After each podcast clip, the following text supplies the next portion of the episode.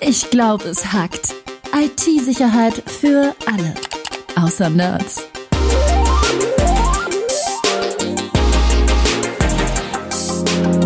Mit Rüdiger Trost und Tobias Schrödel. Willkommen zu Ich glaube, es hackt. Heute mit dem spannenden Thema Passwörter. Ja, hier ist der Rüdiger. Ich bin hier zusammen mit dem. Mit dem Tobi, Tobias Schrödel. Ich habe gerade gegähnt, weil das Thema Passwörter ja eigentlich total langweilig ist, Rüdiger. Ja, finde ich auch. Und ich bin immer wieder enttäuscht, wie unkreativ die Leute sind, weil ähm, ich lese immer von den Standardpasswörtern, die Leute verwenden 1, 2, 3, 4, 5, 6 und Passwort 1, 2, 3 und denke mir immer, hm, sind die Leute wirklich so unkreativ beim Generieren von einem sicheren, coolen Passwort? Also ich glaube ja, dass diese Top 10 Passwörter, die quasi jedes Jahr gezeigt wird, wo immer wieder 1, 2, 3, 4, 5, 6 an erster oder zweiter Stelle steht, ähm, dass diese Top 10 generiert werden aus allen Daten Ab äh, Einbrüchen der letzten 20 Jahre. Und da sind natürlich vor 20 Jahren immer wieder 1, 2, 3, 4, 5, 6 ganz vorne gewesen. Ich glaube, wenn man das wirklich nur aus dem letzten Jahr betrachten würde, dass die ein bisschen anders sind, aber zugegebenermaßen, viele Leute haben wirklich ganz schwache Passwörter, also irgendwelche Namen, Wörter, I love you, fuck you und all diese Dinge. Wie sollen aber Passwörter sein, Rüdiger? Da gibt's natürlich verschiedene Hinweise. Ähm, vielleicht sollte man mal darauf eingehen, warum ein Passwort eben nicht so einfach sein sollte. Natürlich kann man es erraten. Ja, also wenn ich die Person kenne und weiß, der fährt gerne in Urlaub nach Rom, dann hat er vielleicht ein Passwort mit Rom drin. Aber ein Angreifer nee, zu kurz. Zu kurz. Der muss nach Madeira fliegen oder sonst irgendwas, oder? Jetzt habe ich aber einen Angreifer, der ähm, mich vielleicht nicht kennt, aber mit Hilfe einer sogenannten Brute Force Attacke einfach alle möglichen Passwortkombinationen, alle Wörter in Wörterbüchern und alle Zahlenkombinationen durchprobiert, bis er mein Account geknackt hat. Und wenn das Passwort eben sehr, sehr einfach ist und in einem Wörterbuch drinsteht, dann ist das relativ schnell geknackt, oder? Ja, das stimmt, weil diese Systeme mittlerweile sehr, sehr schnell arbeiten. Also was die machen ist, äh, diese Wörterbuch zum Beispiel, so 60.000 Begriffe haben die in, in, in, Sekunden quasi durchprobiert. Und ähm, viele Leute fragen dann, ja Moment mal, nach dem dritten Mal falsch eingeben, wird es doch gesperrt. Da muss man sagen, natürlich greife ich äh, so eine Brute Force Attacke nicht auf ein Online-System an. Das heißt, ich mache die nicht gegen eine Webseite, das wäre viel zu langsam und tatsächlich, da wird es auch nach dreimal gesperrt. In der Regel versuche ich ähm, das Ganze quasi, ich nenne es mal mitzuschneiden und dieses verschlüsselte Passwort, einen sogenannten Hash, auf den komme ich gleich nochmal zu sprechen, ähm, dann quasi mitzunehmen und zu Hause im Rechenzentrum ähm, zu knacken, eben durch so eine Brute Force Attacke, wo vieles, vieles durchprobiert wird. Ähm, ein Hash, äh, den ich gerade erwähnt habe, ist übrigens etwas, was in den Datenbanken liegt. Im Normalfall sollte das eigentlich so sein, dass ein Passwort in der Datenbank bei eBay, Amazon oder wo auch immer eben nicht im Klartext vorliegt. Das heißt nicht so, wie du es eintippst, Rüdiger, sondern es wird umgewandelt in so eine kryptische Buchstaben-Ziffern-Kombination, so B7, na, äh, B7 C3, F1 oder sonst irgendwas. Und zwar äh, meistens dann über 20 Stellen lang. Ähm, das hat einen ganz einfachen Grund weil eben sonst jeder Systemadministrator einfach in seine Datenbank gucken könnte und, und alle Passwörter der Kollegen und Kolleginnen auslesen könnte. Das darf natürlich nicht sein. Und deswegen äh, wird das Ganze quasi so codiert und dann erst in die, in die Datenbank gespeichert. Wenn man jetzt wissen will, wie man sich einloggt, dann tippt man das Passwort wieder auf der Login-Seite ein. Jetzt kann man aber gar nicht prüfen, äh, ob es das Richtige war, weil in der Datenbank ja dieser Hashwert steht.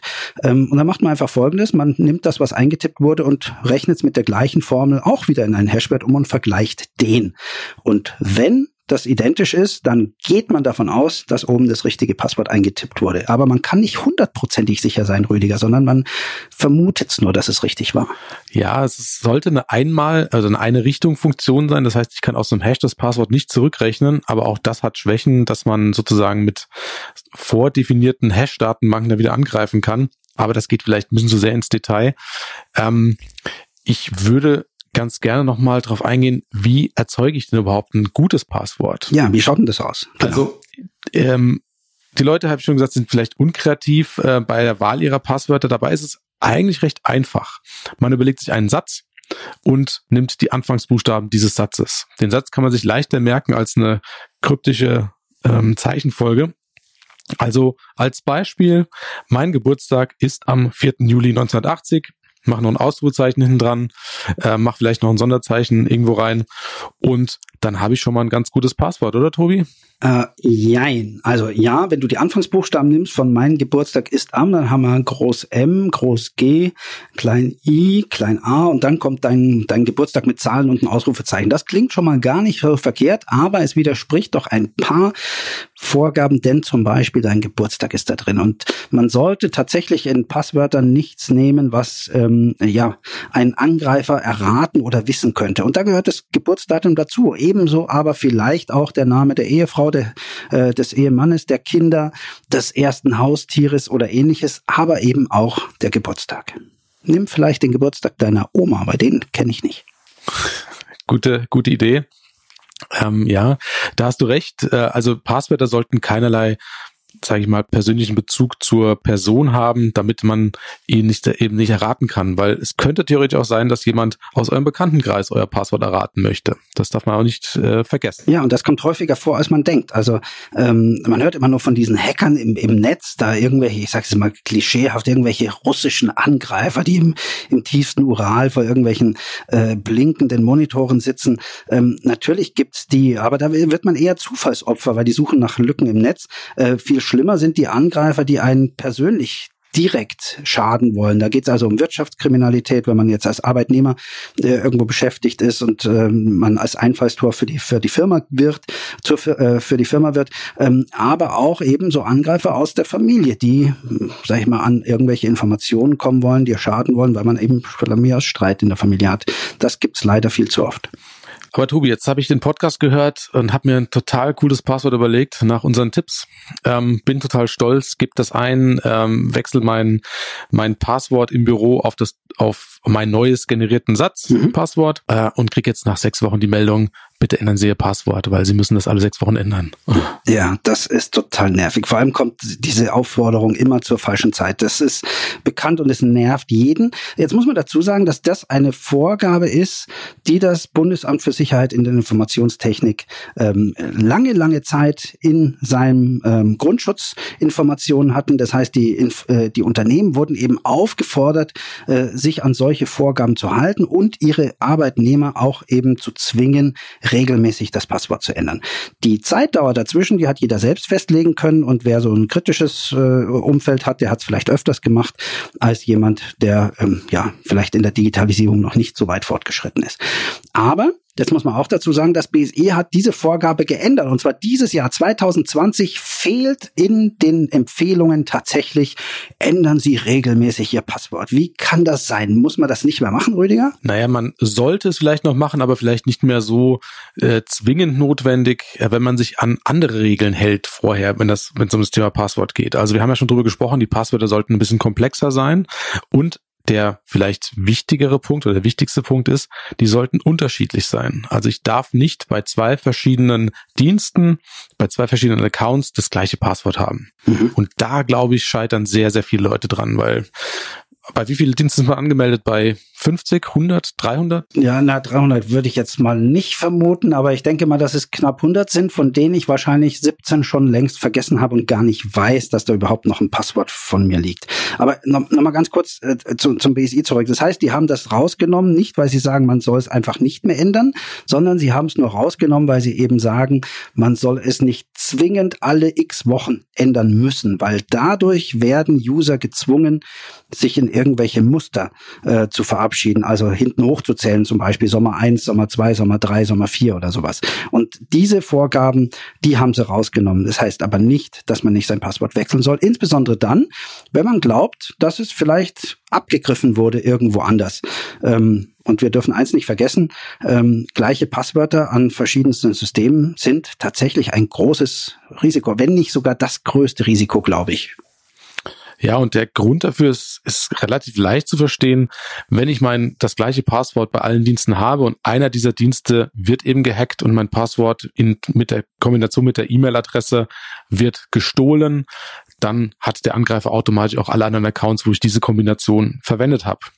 Ja, jetzt muss man aber eins dazu sagen, ähm, da, da, und das ist, glaube ich, ganz wichtig, weil die Leute sagen, ja, Moment, so Amazon, die wurden doch noch gar nicht gehackt oder so. Also wenn ich da dasselbe Passwort wie bei eBay habe, die wurden auch noch nicht gehackt, dann kann doch nichts passieren.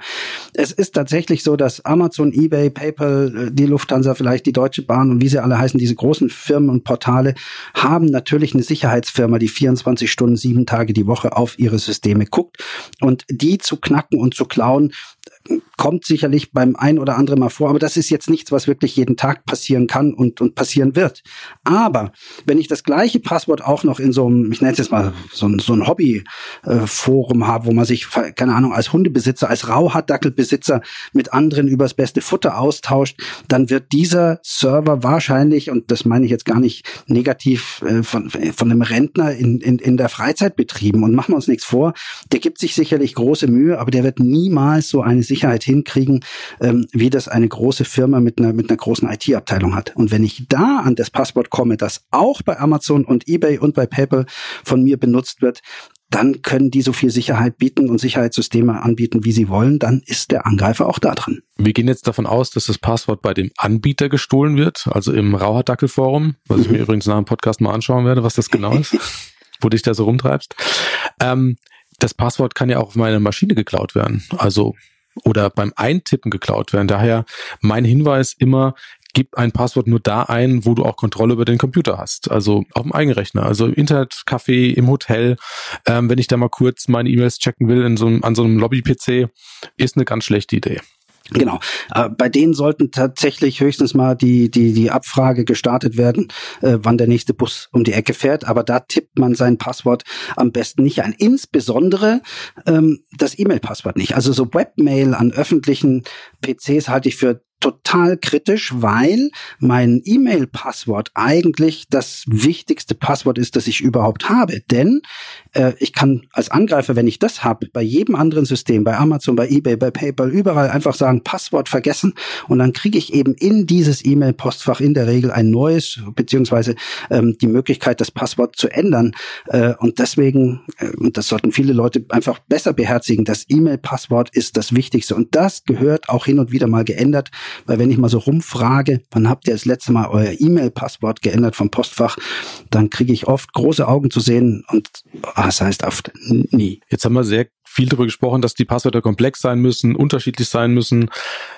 Aber das muss man ja auch noch managen können. Was macht man da, Tobi? Also ich glaube, mit so einem, so einem Beispielsatz mit den, mit den Anfangsbuchstaben äh, kann man recht gut leben. Also man kann sich diesen Satz gut merken.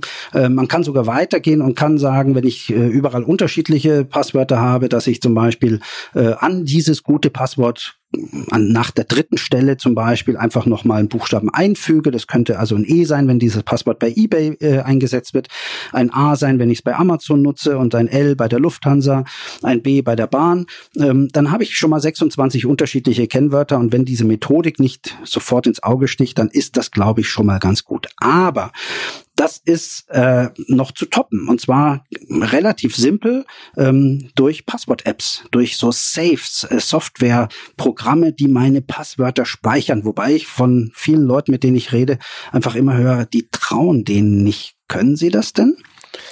Also ich würde mal sagen, klar, man hat eine zentrale Stelle, wo alle deine Passwörter liegen. Diese Stelle, also diese Passwortmanager-App, die sind in der Regel verschlüsselt, also die hinterlegen diese Passwörter nicht irgendwo im, im Klartext auf deinem Computer, sondern haben das in einer verschlüsselten Datenbank drin. Und es ist in jedem Fall deutlich sicherer, als ein Passwort äh, auf verschiedenen Diensten zu haben. Weil ich weiß letzten Endes ganz genau, ähm, wenn ein Dienst geknackt wird, dann ist mir das egal, weil dann ist dieser Account sowieso futsch und ich bin sonst nicht weiter davon betroffen. Also ich plädiere dafür, jeder sollte einen Passwortmanager nutzen. Auch wenn natürlich das ein zentraler Angriffspunkt wäre, haben diese Anbieter natürlich ein hohes Interesse daran, das abzusichern, weil das ihre Existenzgrundlage auch ist. Also da gilt auch wieder das Beispiel mit, mit Amazon und eBay. Die müssen auf diese Sachen besonders aufpassen, weil sonst sind die einfach äh, ja weg vom Markt. Hm. Jetzt ist die Frage, wie, wie funktioniert denn das? Das heißt, ich habe so eine App, da muss ich dann auch ein Passwort haben natürlich, um das zu öffnen. Und dann steht da drin irgendwie mein super kryptisches eBay-Passwort, das ich dann da raus abtippe oder so. Das ist ja total kompliziert. Ähm, nein, das ist es nicht, weil diese Passwort-Apps sind relativ geschmeidig. Die haben sogenannte Plugins. Und was können die? Wenn ich auf eine Seite gehe und der erkennt, okay, hier wird ein Passwort abgefragt, dann füllt das automatisch aus. Das geht äh, komplett im Hintergrund. Ich muss also eigentlich kein Passwort mehr überhaupt mir merken oder oder irgendwo eintippen. Also mein mein Passwort für Amazon zum Beispiel, das habe ich noch nie gesehen. Ich weiß gar nicht, wie das aussieht, weil das immer automatisch ausgefüllt wird. Interessiert mich auch nicht, weil da kümmert sich der Passwortmanager darum. Das heißt, ich habe nur noch eines, nämlich das für den Passwortmanager und alles andere macht der quasi für mich vollautomatisch, ohne dass ich die Passwörter kenne. Das würde bedeuten, dass ich, wenn ich das wirklich konsequent mache und äh, das auch auf allen Systemen funktioniert, äh, die ich so nutze, dass ich eigentlich nur zwei Passwörter mir merken muss. Nämlich einmal, und das sollte tatsächlich auch jeder haben, das zum Starten des Rechners, sprich das zur äh, äh Festplattenverschlüsselung beziehungsweise zur Entschlüsselung der Festplatte beim Booten und eben als zweites noch das für diesen Passwortmanager. Und dann wäre ich gut oder? Genau, genau. Also es läuft so, dass du dich beim, beim Hochfahren am Computer ähm, bei dem Passwortmanager anmeldest ähm, und der im Hintergrund quasi freigeschaltet bleibt, weil er weiß, du sitzt jetzt vorm Rechner und dann die Passwörter im Browser zum Beispiel ausfüllt automatisch und brauchst dich darum eigentlich nicht mehr kümmern. Aber das ist doch nichts anderes eigentlich als so ein Zettel, wie man ihn eigentlich sagt, ja, auf gar keinen Fall, bloß dass er halt elektronisch ist und noch so ein bisschen Komfort bietet, nenne ich es jetzt mal, oder? Äh, ja, kann man kann man so vergleichen. Ähm, vielleicht aber ein Zettel, an den nur du ran kannst äh, und äh, der auch weggesperrt wird, wenn du wenn du ihn gerade nicht brauchst. Und das ist, glaube ich, der Unterschied. Ähm, Prinzipiell gibt es, äh, was den Passwortzettel betrifft, verschiedene Ansichten und ähm, vielleicht auch verschiedene Ansichten, was private Passwörter und Business-Passwörter betreffen. Ja, denn äh, also ich höre tatsächlich immer wieder, dass die Leute sagen, oh, ich darf nicht aufschreiben, wie soll ich es denn machen? Ich bin da tatsächlich der Meinung, dass Aufschreiben gar nicht so verkehrt ist. Wenn wir von einem Zettel reden, einem richtigen Papier, auf das ich mit einem Bleistift oder einem Kugelschreiber was schreibe. Allerdings, und das ist ganz wichtig, ähm, das gilt nur für private Passwörter. Also ich bin kein Freund davon, dass man im, im Büro äh, unter der, der äh, Arbeitsplatte oder unterm Keyboard am besten noch vielleicht mit Post-it am, am Monitor die Passwörter aufgeschrieben hat, denn ich weiß gar nicht, wer alles in meinem Büro reingehen kann, wenn ich nicht da bin. Also garantiert hat die Putzfirma einen Schlüssel. Der Hausmeister hat einen Schlüssel. Ähm, wahrscheinlich hat der Abteilungsleiter einen Schlüssel für, für die Büros seiner Abteilung oder ähnliches. Das heißt, ich habe über, überhaupt keinen Zugriff und auch kein Wissen, wer in mein Büro reingehen kann, wenn ich dort Passwörter hinterlege. Ganz anders sieht das aus für Passwörter zu Hause. Also private äh, Accounts für mein Amazon, für mein E-Mail-Account und ähnliches. Die kann ich sehr wohl aus meiner Sicht auf einen Zettel schreiben, irgendwo in einen Ordner legen und wegsperren, denn den kann man digital nicht klauen. Das heißt, der Angriff eines, äh, ich mache es jetzt mal klischeehaft, eines russischen Hackers aus dem hintersten Ural, der einfach guckt, an wen er kommt, ohne spezifisch wissen zu wollen, wer es ist, ähm, der kommt an so einen Zettel garantiert nicht dran. Und wir müssen uns auch eins bewusst sein, so ein Zettel schadet auch nicht, wenn man mal einen Unfall hat und die Familie muss an irgendwelche Infos kommen. Ganz genau. Also einfach einen Umschlag machen, den kann man versiegeln, den kann man, äh, wie du gesagt hast, in einem Ordner äh, verstecken oder man gibt ihn an einen Treuhänder, der das Ganze dann ähm, im Zweifelsfall dann auch rausgibt. Auf jeden Fall empfehlenswert, weil der ganze digitale Nachlass, über den muss man auch mal nachdenken. Äh, haben denn meine hat meine Familie noch Zugriff auf die ganzen Fotos, auf die ganzen Dokumente, ähm, auf das Passwort für die, für die Online-Bank oder was auch immer. Das sind ganz kritische Sachen und deswegen sollte man da auch eine Möglichkeit haben, das dann auch zu teilen, wenn es im Notfall nötig ist. Genau. Aber ähm, jetzt kurz zum Schluss vielleicht noch eine Sache über die Zukunft. Wir kriegen ja immer mehr Systeme, das heißt, wir werden auch immer mehr Passwörter bekommen. Wir werden irgendwann unseren Wäschetrockner nur noch mit dem Passwort starten können, weil das smart ist, vielleicht auch noch den Haartrockner. Wie schaut denn da die Zukunft aus, Rüdiger? Sind da Passwort-Apps wirklich das oder gehören Passwörter nicht eigentlich abgeschafft? Also keiner mag Passwörter. Ich glaube, das ist so eine sowas, was wir mitschleppen seit Anbeginn der der IT-Zeiten. Keiner hat da richtig Bock drauf. Ähm, momentan ist eine ist eine Bewegung, dass man sagt, man macht Multifaktor-Authentifizierung. Das heißt also, ich habe nicht nur ein Passwort, sondern bekomme auch noch einen, einen PIN geschickt, beispielsweise eine SMS, wie wie man es vom Online-Banking früher kannte. Das gibt's jetzt in verschiedenen Ausprägungen. Das heißt also entweder etwas, was ich habe, ein Passwort oder etwas, was ich bin. Das ist dann quasi mein Fingerabdruck oder mein, mein, mein äh, Face-Scan äh, letzten Endes also eine biometrische Kontrolle beispielsweise. Das sind neu, neue Funktionalitäten, die jetzt immer weiter in das äh, Privatsegment auch überschwappen, kann man sagen. Ja, das ist richtig. Und diese Zwei-Faktor-Authentisierung oder Multifaktor-Authentisierung kann man ja auch drei Sachen haben müssen oder wissen müssen. Auch das gibt es. Die werden äh, unter dem Stichwort FIDO 2 momentan ganz groß standardisiert, möchte ich jetzt mal sagen. Das ist eine Technologie, die noch irgendwo in den Kinderschuhen steckt, aber schon relativ weit fortgeschritten ist. Und ich hoffe, dass sie bald kommt, denn das wird uns dieses permanente Passwort eintippen ähm, endlich abnehmen. FIDO 2 funktioniert ganz einfach gesagt so, dass ich mich zum Beispiel bei meinem Facebook-Account tatsächlich mit einem Passwort anmelden muss, aber das dann die nächsten, sage ich mal, drei Tage eben nicht mehr muss. Und zwar dann, wenn ich zum Beispiel mein Handy mit mir führe. Denn das Handy kann anhand des GPS-Sensors durchaus sagen, ich sitze oder bin gerade wirklich immer noch direkt neben dem Rechner, wo ich vor drei Tagen mein Passwort eingetippt habe. Und dann sagt Facebook einfach, dann glauben wir, dass das immer noch dieselbe Person ist und fragen das Passwort eben äh, erst morgen wieder ab oder ähnliches. Und das Schöne an Fido 2 ist, man kann da also zwei oder drei Faktoren mit reinnehmen, also zum Beispiel das Handy haben müssen und noch irgendwie ein Token, äh, was eine funkende äh, Arbeitsausweis sein kann zum Beispiel äh, oder ähnliches. Da gibt's also multiple Möglichkeiten, ähm, die uns hier die Zukunft mit den Passwörtern erleichtern. Äh, und ich glaube und hoffe, dass wir bald einfach nicht mehr so viel eintippen müssen. Ganz genau. Wenn das möglich ist, das Multifaktor zu aktivieren, bei, bei einem Dienst, wo ihr anmeldet, auf jeden Fall aktivieren. Ihr seid sofort sicherer als mit einem reinen Passwort. Absolut. Okay, Tobi, wir haben viel über Passwörter gesprochen. Ich hoffe, es war für jeden was dabei. Ähm, heute Abend ist Passwortmanager installieren angesagt, falls noch keiner da ist. Ja, ist aber nichts, was in zwei Minuten erledigt ist. Muss man auch sagen. Also lieber mal äh, eine Stunde Zeit mitnehmen und anfangen bei den wichtigsten Systemen, das Ganze mal auf den Passwortmanager umzustellen. Ich verspreche euch, es lohnt sich tatsächlich. Das ist etwas, ähm, wo man einfach mal ein bisschen Zeit reinsteckt stecken muss und nachher viel, viel, viel Zeit und auch Ärger spart. So ist es. Danke, Tobi. Danke, Rüdiger. Ciao.